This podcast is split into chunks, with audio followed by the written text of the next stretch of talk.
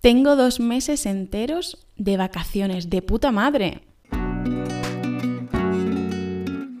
Hola a todos y todas, bienvenidos al podcast para hablar español. Como ya sabéis, mi nombre es Lucía y soy profesora de español. Hoy vamos a hablar de la expresión de puta madre.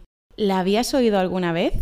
Un español la suele escuchar casi todos los días de su vida. ¿Qué significa? Palabra por palabra es algo negativo. ¿Por qué? Puta es el nombre vulgar de la persona que trabaja cobrando a cambio de sexo.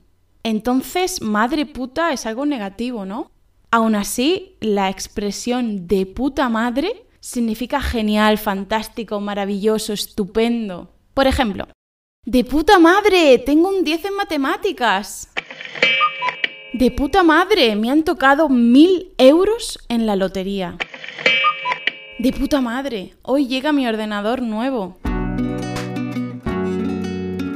Y además, las cosas también pueden ser de puta madre. Por ejemplo, Dios, esta paella está de puta madre.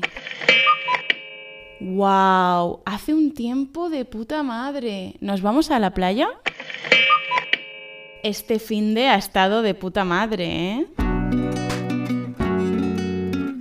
Como veis, cualquier cosa buena puede ser de puta madre. Pero cuidado, porque también podemos decirlo de forma irónica, es decir, que signifique lo contrario de lo que se dice.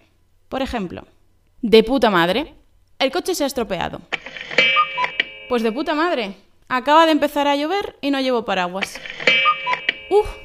Mi ordenador funciona de puta madre. Solo necesita media hora para abrir un documento. Está claro que de puta madre es una expresión muy vulgar, no es para nada formal. Por eso ten cuidado de dónde la vas a usar, pero también ten en cuenta que si vienes a España la vas a escuchar seguro, así que no te olvides de ella. De hecho, si ya has venido a España y no has escuchado de puta madre, entonces no has estado aquí. En fin, espero que este episodio os haya parecido de puta madre. Nos vemos o nos escuchamos muy pronto en este podcast para hablar español o en el canal de YouTube RQL. Hasta luego.